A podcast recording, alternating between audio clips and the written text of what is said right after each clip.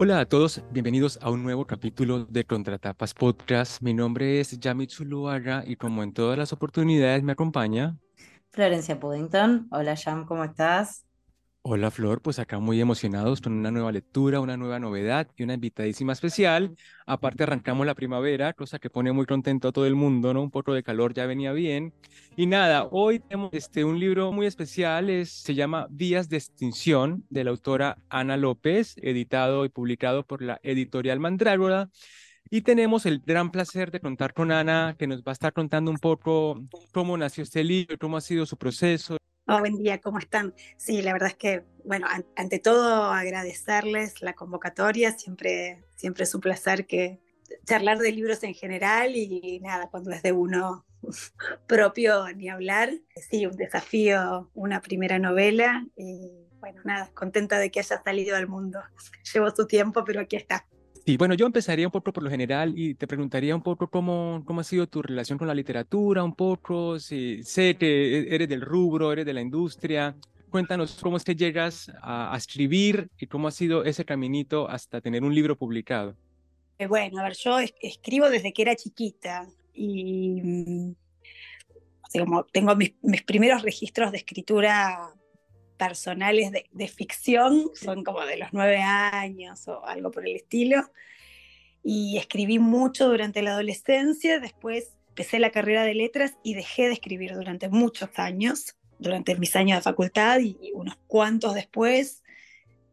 Y volví a escribir, eh, o sea, bueno, a ver, siempre seguí escribiendo en, en el ámbito del trabajo. O sea, siempre trabajé en, situaciones donde la escritura era necesaria, pero no la ficción. Y volví a escribir hará unos 12 o 13 años, este, no, no hace tanto tiempo, digamos, yo lo siento todavía muy acá, ese regreso a, a la escritura. Y bueno, nada, es eso del, lado de la escritura. Lectora sí he sido siempre, también desde, desde muy pequeña, y, eh, y eso no lo dejé nunca. Siempre me acompañó y me acompaña. Yo siempre digo que, que la escritura suele hundirme en lugares bastante profundos y la, lectura siempre me salva, ¿no? Digamos, tengo una relación como de, ese orden con, con, leer y escribir, digamos, bueno, escribir es algo que no puedo no hacer, pero no es una escritura, o sea, la escritura no tiene nada que ver con, salvarse de algo, sino que en general es, meterse en alguna clase de pozo, de distinta naturaleza siempre, pero, pero en alguna clase de pozo.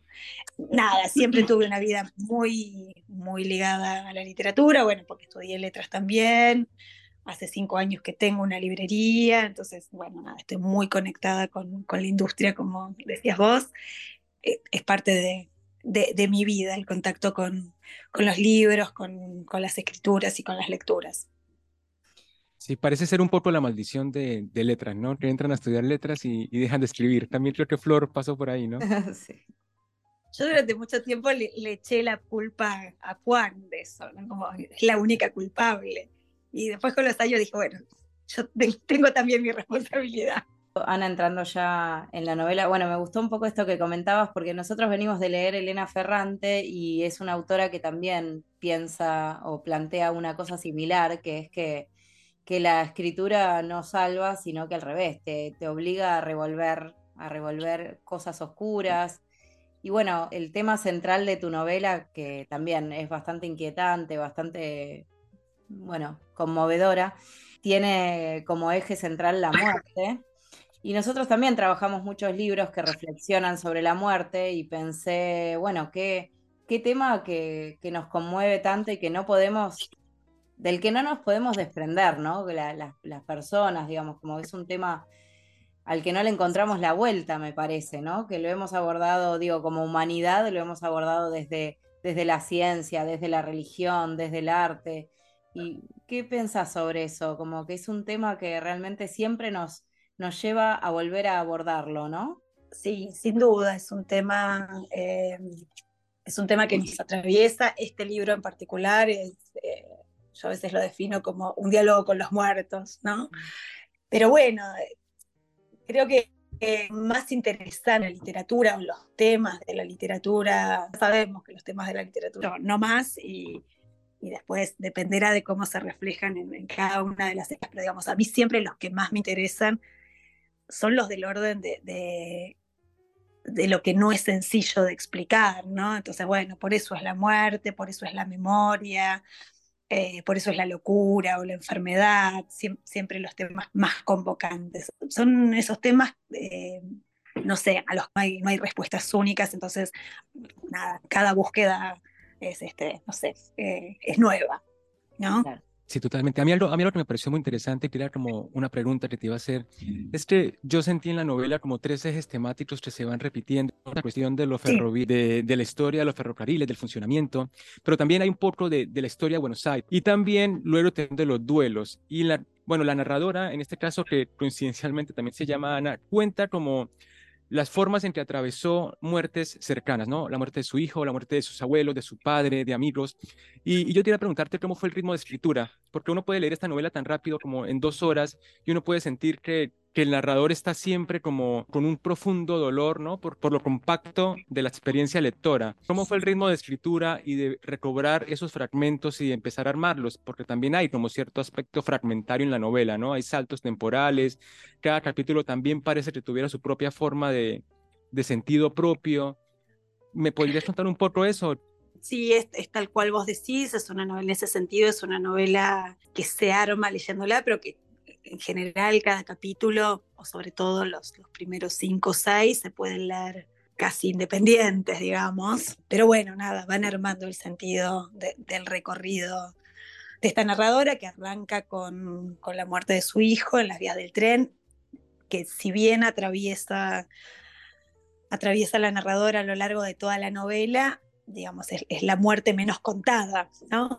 Se cuentan, me toman lo que siente la narradora, pero el hijo aparece poco y, otros dan vueltas por ahí y, sus historias.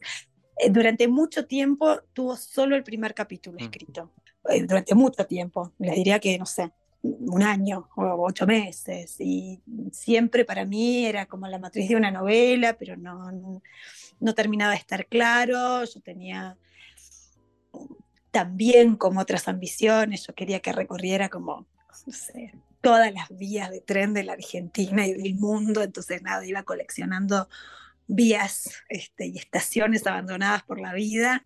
Eso, durante, durante mucho tiempo fue el capítulo uno, después durante mucho tiempo fueron los primeros dos y medio, y cuando estuvieron los primeros dos y medio, ahí arrancó con un, con un poco más de ritmo, este, hasta que estuvo terminada. Ahí, ahí sí el ritmo se aceleró y les diría que no sé, en, no sé, ocho meses estuvo lista, ¿no? Pero tuvo mucho tiempo, yo siempre digo, y sé que no es igual para todos los escritores, pero para mí hay algo de que escribir es pensar. Entonces, eh, es, es, una pregunta un poco mentirosa, porque, bueno, la verdad es que es esto que te digo. El primer capítulo eh, estuvo, tardó mucho en, en armarse lo demás, pero yo íntimamente siento que se estaba escribiendo, aunque no estaba materializada en, la compu o en el papel, digamos, para, para ser más clásicos en la metáfora. ¿Y en ese recorrido te interesó indagar en otras, otros autores que estuvieran tratando el tema o que hubieran tratado el tema? ¿O fue más una indagación como más íntima, más personal o más, más basada en las emociones y nada más?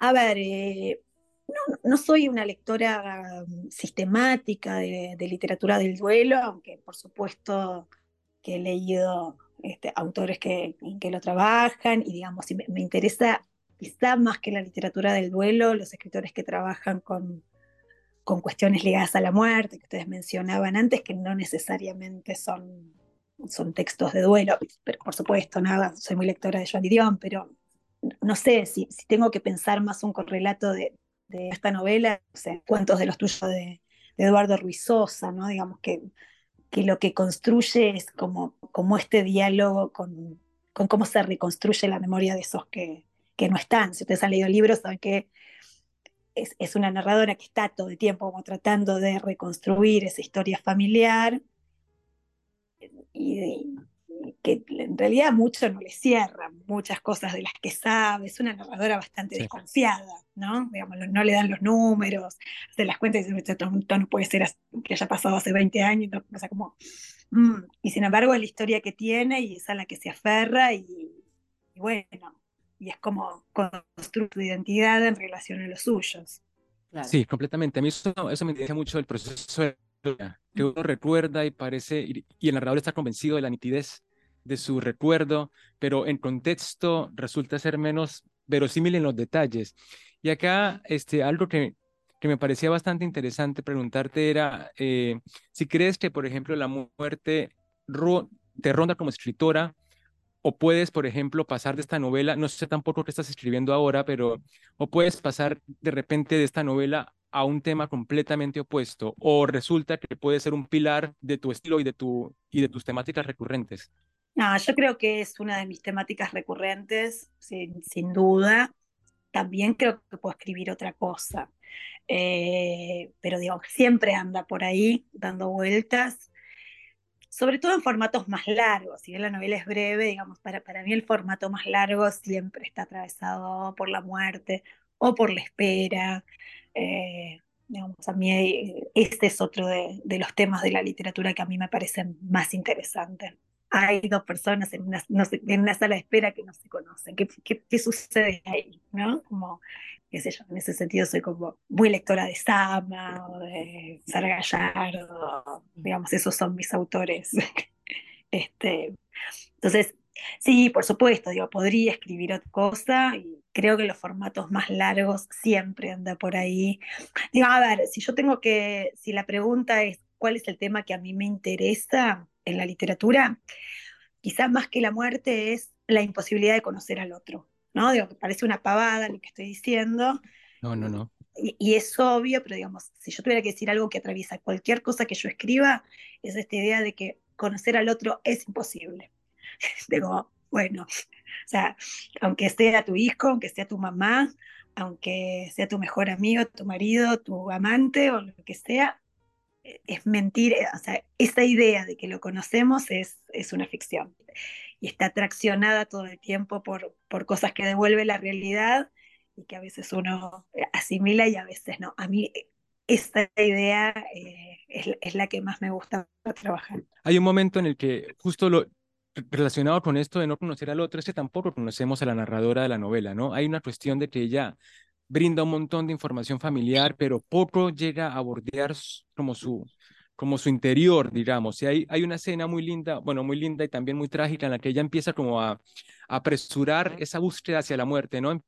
Vagabundea por las calles de Buenos Aires como un poco esperando que algo malo le pase, ¿no? Que como precipitar esa decisión y de repente tiene una, una oportunidad de cruce cuando está subiendo o bajando de un puente peatonal. Hay un señor que parece peligroso o no. Ella fantasea con la idea de que pueda ser él quien no, quien también las tinga, como, como, como nos propone este, el título, y lo que pasa es lo opuesto, el, señor lee cierta compasión, lee cierta como, como cercanía emocional y la abraza, ¿no? Yo dije, bueno, es como el único momento de la novela en el que en el que podemos ver una vulnerabilidad en la narradora que no se permite tampoco mostrar en todos los demás relatos. No sé si también lo vives así cuando la lees. Sí, ese capítulo, sí, es quizá el que está más encarnado en, la narradora. Esa noche quiere que la, esa noche quiere que mate, ¿no? Pero a la vez no es capaz de matarse a sí misma. Entonces camina por todos los lugares peligrosos que puede hasta que nada cruza esa vía que es la vía de la paternal y, y se encuentra con, con, este cartonero, ¿no? Que la abraza. Sí, sí, quizá, sí, yo creo que sí, que ese es el capítulo donde la narradora está más encarnada y no contada a través de las historias de, de sus, de sus muertos, digamos, y sus alrededores. Quizá también los últimos dos capítulos van en esa dirección, ¿no? Digamos, el capítulo en el, en el que la narradora charla con la amiga de la madre, bueno, quizá ahí hay, hay, hay también un poco más de, de presencia de, de, qué es lo que ella siente y de por qué, por qué hace eso. Y en el final, donde a ver, son los capítulos donde hay alguna acción de parte de la narradora, ¿no? Este, eso. Me parecía que esos últimos capítulos también marcan un final, pero a la vez hay como, una, como un cierre también a este proceso que está atravesando la, la protagonista, ¿no? Que es un proceso de duelo o de depresión, no, no o de, de, duelo derivado en depresión, ¿no? Hay como un desapego con, con la vida también del personaje. Tal vez de ahí la, la necesidad de indagar en, en, todas estas muertes cercanas que, que además funcionan como mojones o como estaciones, para usar la, la comparación que, que, usa ella, en, en, su vida, ¿no? Han, han tenido un, una relevancia esas, esas personas y esas muertes. Me llamaba la atención, bueno, la, la, el recuerdo del nacimiento de su hijo, que es como una especie de, bueno, de volver atrás, de volver al, a la vida después de referenciarse tanto en él, que además es, es, curioso que al hijo nunca le pone nombre, ¿no? Esta muerte tan crucial, que es la que la obliga o la lleva a revisar toda su vida, no, no le pone nombre, queda ahí como en una especie de elemento nombrado, ¿no? Y está por un lado volver al nacimiento y después también esta última escena en la que ella sí. tiene miedo de morir, como un regreso a la vida, ¿no? De, de la protagonista, como unas ganas de volver a, a, vivir, porque uno tiene miedo si, si está pegado a la vida, si tiene, digamos, en fin, si se dejó estar, si ya no, ya ni siquiera te da miedo morir, es que no, no tenés interés por conservarla, ¿no? Entonces, pareciera como que en ese final se, se, resuelve en cierta medida la circunstancia en la que se encuentra esta protagonista. Sí, totalmente. O sea, es, esa lectura que haces es, es exactamente así. A mí, a mí ahí me interesaba que el final no fuera leído solamente como un final luminoso, ¿no? Porque digo, eh, sino como un final, ella se, se vuelve a conectar con la que tiene miedo a morirse, ¿no? Digamos, como que eh, como cuando hace presente su propia muerte, mientras tanto no le importa. Entonces, eh, absolutamente de acuerdo con tu interpretación, eh, pero a la vez, eh, nada, tiene, tiene algo de... de hacer presente la, la, la, posibilidad de la muerte propia permanente, ¿no? Entonces, en este sentido, yo no, no, no creo que sea un final solo luminoso, eso. Sí, claro. pero también tenemos, este, volviendo un poco a esta idea de ciudad, ¿no? Hay desplazamientos geográficos y quería saber cómo, cómo abordaste eso, ¿no? Hay un momento en el que viaja a Azul, en el que, bueno, un poco no, yo soy colombiano y, y, y, me costó, me tocó ir directamente a Google Maps a buscarlo. Y, de pronto la pregunta iba más por estas ideas de los escritores, ¿no? Que intentan hacer de su, de su narración o de su obra algo que sea más como universal en el sentido en que se desdibujan mucho las fronteras, los acentos, pero esta novela tiene mucho de rasgo argentino. ¿Te preocupaba un poco eso, como sentir que era una de esas novelas que se pueden llamar, por ejemplo, bonaerenses o argentinas, o, o, o, no le prestas tanta atención cuando vas escribiendo y solamente creas tu mundo, creas tu contexto y como salga, este, estará bien en este sentido? Mm, no me preocupaba para nada. A mí me interesa, me interesan mucho las historias de los lugares, eso sí, y eso sí me interesaba que apareciera, pero, y, y me interesa que aparezca en general, no, no, no, intenté hacer una novela local ni no hacerla. Eh, de hecho, nada, es, como les contaba, en, el, en, en, en, mi proyecto ambicioso original, no sé, había un capítulo que transcurría en el tren transiberiano, delirios, ¿no? Que después se fueron licuando con, claro, con, con la historia de la novela propiamente dicha. Tenía una historia que me habían contado en el transiberiano que parecía hermosísima, pero bueno, por supuesto que luego era imposible meterla en relación a lo que era esa trama. No, no intenté hacer una novela local, sí me interesan las historias que suceden en los lugares y me parece que los lugares son protagonistas de las historias. Siempre trato de que esos ambientes latan este, eh, con los personajes. Entonces, eh, eso sí. Y, y sí me interesaba esta idea de que las vías son una suerte de, red que une esos lugares, pero también son una suerte de árbol genealógico de la familia de, esta, narradora, este, árbol genealógico metafórico, ¿no? Digamos, pero que bueno, que están articulando esos, esos distintos puntos y este, esos parentescos entre los distintos personajes que, que acompañan. Sí, digamos, eh, quizá incluso, no sé, yo la leo ahora y digo, está un poco forzado. no, no, no, porque, hay, porque hay, o sea, hay cargas que se notan mucho, ¿viste? O sea, esta cuestión del recurso del detalle se ve mucho con la descripción de las estaciones, de los trenes.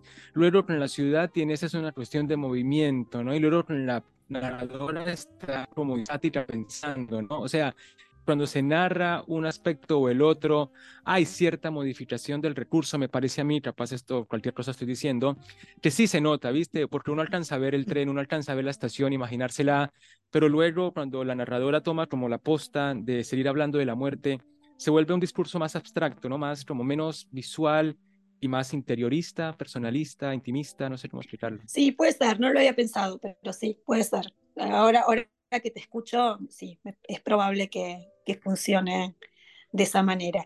A mí me interesaba que la trama no estuviera articulada solamente sobre la mujer que está pensando, ¿no? Digamos, como eh, que, eh, sí que estuviera interrumpida por algunas otras cosas que, este, que ocurrieran o que, hubieran ocurrido en el pasado, y, pero que tuviera esto y que no y que no fuera solamente su cabeza discurriendo. Eso aparece y, es una novela que tiene un componente de, reflexión sobre qué es lo que está pasando en torno de nada, de, de, todos estos, este, de, todos estos muertos. Yo, a, mí lo, que me interesaba y, me sigue interesando en, relación a, a, esta idea de la muerte que ustedes mencionaban antes, es una idea de que eh,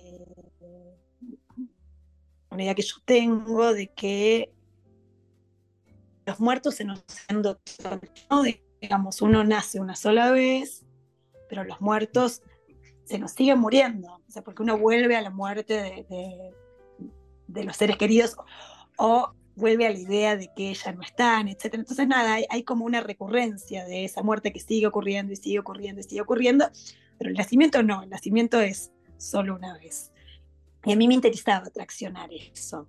Y la narradora tiene un diálogo con el padre muerto, que no conoció al perro, no conoció al hijo, pero nada. Pero igual ella dialoga con las cosas que el padre le hubiera dicho.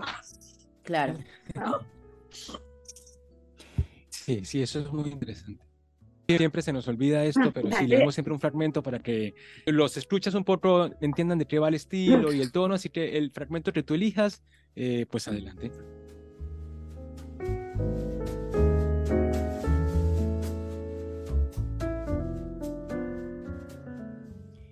La vía en la que murió mi hijo ahora es una vía muerta. Atravesaba Gorriti, paralela a Juan B. Justo, y llevaba los vagones del San Martín, que no siempre habían sido los vagones del San Martín, desde Retiro hasta Pilar y viceversa. La vía, que ahora está muerta, no dice casi nada de la vida de mi hijo, pero es un mojón con una fecha, un sábado, una hora, una bicicleta, un celular hecho añicos y un cuerpo casi intacto, dicen, pero muerto. La vía muerta está enterrada debajo de un asfalto nuevo, y por arriba de ese asfalto hay una construcción con otra vía elevada.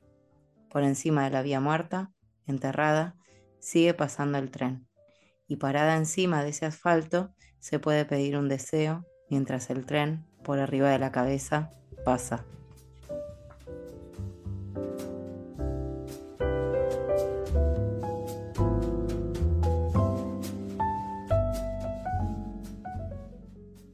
Y bueno, este, Ana, un poco para ir terminando, pues quisiera preguntarte si crees ya con la distancia de, del tiempo que ha pasado desde que escribiste y ahora que se publica la novela, si, si la narradora es una mujer que, que tiene una dura de mala suerte o está pasando por una mala racha. Le sucedió una tragedia, este, como suceden tantas, y, y que tiene una vida como, como la que tenemos muchos. Nada más que le pasó a ella y está contando su, su deriva, pero este, no, no, no creo que haya tenido una racha de mala suerte sucedió una tragedia como le pasa a tantas otras personas. Y, para ir terminando, cuéntanos cómo la gente te puede buscar. Bueno, el libro es, pues, está aquí en Buenos Aires súper disponible, pero cuéntanos un poco de tus redes sociales, de tu librería, un poco cómo te pueden ubicar si alguien quisiera llegar a ti. Pues me encuentran en mi librería, que también está en Buenos Aires, en Palermo, que se llama Suerte Maldita, siguiendo con, con esta, idea. De... pero bueno, se llama Suerte Maldita siguiendo una línea que a mí me gusta mucho de Shakespeare, que es este, Hamlet, que es eh, el mundo está desquiciado, suerte maldita haber nacido yo para, hacerlo, para ponerlo en orden. Bueno, me encuentran ahí en mis redes sociales, que es arroba Ana C. López, la C es Carolina, y nada, me encuentran fácil. No es complejo.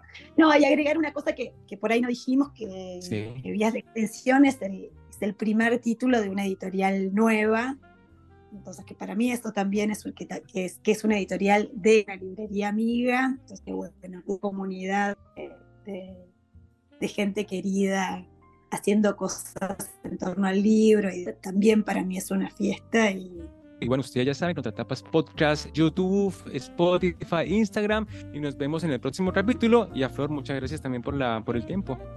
Bueno, muchas gracias. Saludos.